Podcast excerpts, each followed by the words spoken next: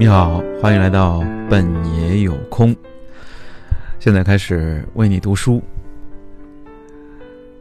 现在我们来到极简主义的这一章，叫做“成长”的最后一篇。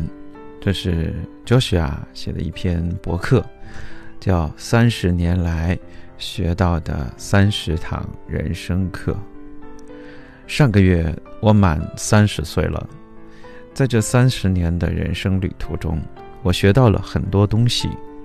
以下是我学到的最重要的三十堂人生课：第一，我们必须去爱。你一定听过这句话：“爱过以后，失去胜过从未爱过。”我知道，这样的说法乍听上去简直老套又无趣，因此我们经常摆摆手。将其抛在脑后，然后，这就是残酷的事实，因为道理太过深刻，反而只能用陈词滥调来说。但我们必须去爱，就算这让我们心碎，因为若不去爱，我们的生命便只是昙花一现，如过眼云烟。二，仅有爱是不够的。虽然我们必须去爱，但仅靠爱是不足以生存下去的。我们必须采取行动，让别人知道我们关心他们，我们爱他们。第三，快乐不是商店当中贩卖的商品，我们买不到快乐。见鬼！光这么说都觉得老掉牙。我们在商店的货架和易趣网站上搜寻着。想要填补心中的空虚，但我们却无法用食物填补这个空洞。无论我们多费劲地去寻找，无论我们买了多少东西，都是行不通的，因为那些东西不会让我们快乐。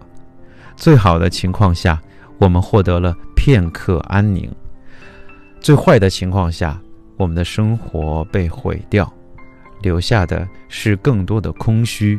抑郁，甚至孤独，身处一大堆物品当中的孤独。有时候，在一个塞满东西的房间里，反而觉得孤独。事实就是，我们都会死去，而在墓中堆满财宝，并不能帮我们逃离这种命运。四，成功是相对的。我曾经以为自己很成功。因为我有着年薪六位数的工作，朋友和家人都为此感到骄傲。我曾以为拥有包含很多间卧室的大房子会让我显得成功，同理，还有豪车、正装、高级手表、超大电视以及其他的各种物质。但我在得到那些东西之后，一点都不觉得自己很成功，相反，我感到沮丧。于是我做了什么呢？我买了更多东西，然而那也不管用时，我便明白自己必须做点什么了，明白自己不能再活在谎言当中，而应该开始实现自己的梦想。第五，你必须让改变成为必须做的事。我一直都知道自己想改变当前的人生，我知道自己当时不快乐。不满足，不充实。我知道我当时不自由，不是真正的自由。问题在于，我理智上明白这些，情感上却并非如此。我当时心中并没有什么非改变不可的感觉。我知道应该改变，但这种改变对我而言却不是必须的，因此它迟迟未发生。然而。一旦你从情感层面明白了这些，就会把该做的事情变成必须做的。我相信这就是关键，这样你才能真正的被撬动，才能强迫自己去行动。因此，所谓下决心，往往并不是真的决心，除非你真的把它当成必须做的。除非你觉得它好像压迫在你的神经末梢上，除非你被强迫着去做出行动，一旦那些应该做的事情变成了必须做的，你便是真的下定决心了。有时候，在一个塞满东西的房间里，反而最觉得孤独。第六，成长和奉献就是人生的意义，给予才是生活。我已经说过这一点了。我相信，要过有意义的生活，最好的方式其实很简单：不断实现个人成长，并且以有意义的方式为他人奉献。成长和奉献。就是这些，这就是我生活人生的意义。第七，健康比我们绝大多数人想的还要重要。没有了健康，其他一切都没有意义了。我花了超过一年半的时间才减掉六十多斤，六十多斤恶心的肥肉，但那时已经是七年之前的事了。而我把减肥之后的体重一直维持到现在。我不会再长回去。我现在三十岁了，身材正处于有生以来的最佳状态，以后也会越来越好。第八，寄情之物并没有我们想象的那么重要。我母亲在二零零九年去世了，那是我人生中一段异常艰难的日子，但我同样从中学到了很多。我们为物品赋予了不必要的情感。我意识到，就算没有妈妈的遗物，我也能够保留关于她的记忆。我不需要靠她的东西来记住她，她的痕迹无处不在，在我的行为方式中，在我的接人待物中，甚至在我的笑容之中，它仍然还在，而它从来就不是那些东西的一部分。第九，你的工作不是你的使命，至少不是我的。虽然在很长时间里，我都以为他是，我为其赋予了很多意义，非常努力地干活儿，整个后半生都要耗在这上面了。之后，我察觉到这并不是我的使命，于是我的生活发生了巨变。第十，找到你的兴趣是很重要的。我的兴趣在于写作，或许你已经知道自己热爱什么了，或许你还毫无头绪。帮帮你自己，去找到它，它将改变你的一切。第十一，人际关系很重要，不是所有的人际关系都那么重要，但有一些真的真的很重要。那些人际关系是我们应该重点关注的。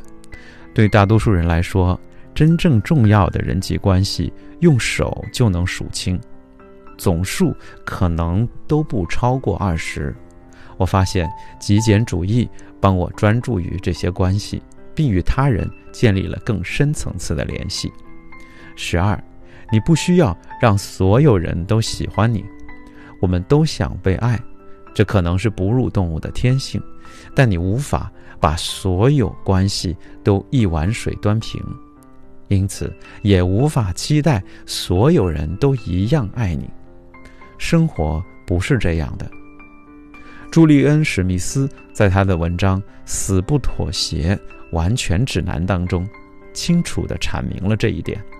当人们不喜欢你的时候，实际上什么都不会发生，世界不会终结，你不会感到他们牢牢地压住了你的肩膀。事实上，你越是无视他们，一心做自己的事情，你的生活就越好。第十三，地位是一种误称。与成功类似，我们的社会文化大力强调物质财富的重要性，将其作为财富的真正标志。然而，我认识太多有地位的人，太多富有的人。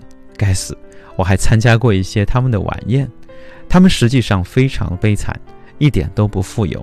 他们只是表面上富有，内心却破产了，情感上一无所有，穷的只剩包里的钱。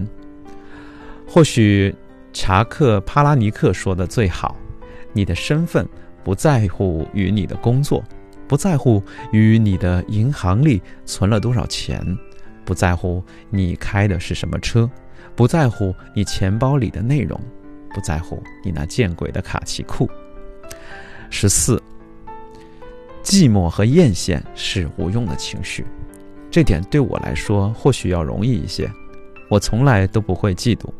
事实上，这一点曾经损伤过我的人际关系，因为我没有跟别人把事情说清楚。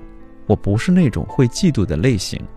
奇怪的是，有些人就是希望我们通过嫉妒来表达关心。与其相反，我选择通过展示信任来表达我对某人的关心，直面他人就好了。告诉他们不需要嫉妒，因为你爱他们，相信他们。这让一切都变得更简单。每个人都有崇拜的东西。我最喜欢的小说家戴维·福斯特·华莱士说的很好：在成年人日常生活的战场上，实际上是没有什么所谓的无神论者的，没有什么所谓从不崇拜的。每个人都有崇拜心理。我们能选择的是具体崇拜什么。我们中很多人选择去崇拜物质，而正是这一点引导我转向了极简主义。十六，我不是宇宙的中心。从自己以外的角度去考虑、去思考这个世界是极其困难的。我们总是担心生活中会发生什么，我今天的行程是怎样的？如果我在下一轮裁员中丢了工作该怎么办？我为什么无法戒烟？我为什么超重了？我为什么感到不幸福？简而言之，我们对自己生活相关的一切极为敏感。然而，我其实根本就不是一切的中心。认识到这一点十分重要。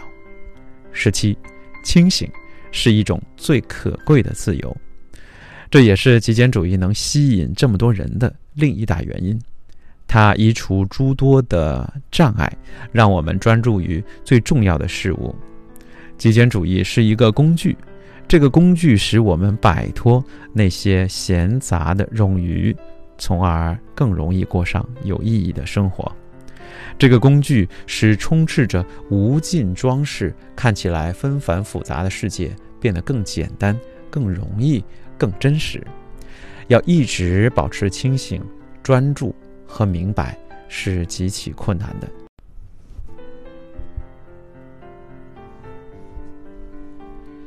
刚才停顿了一下，我们现在继续。刚才我们读到哪里了？我们开始到第八集第八十八点哈，在山上，这就是我对于活在当下的表述。十九，我们经常无故害怕，问问你自己，我到底在怕什么？我们往往在害怕那些并不会对生活带来真正影响的东西，或者那些我们无法掌控的东西，所以我们的担心是毫无道理的。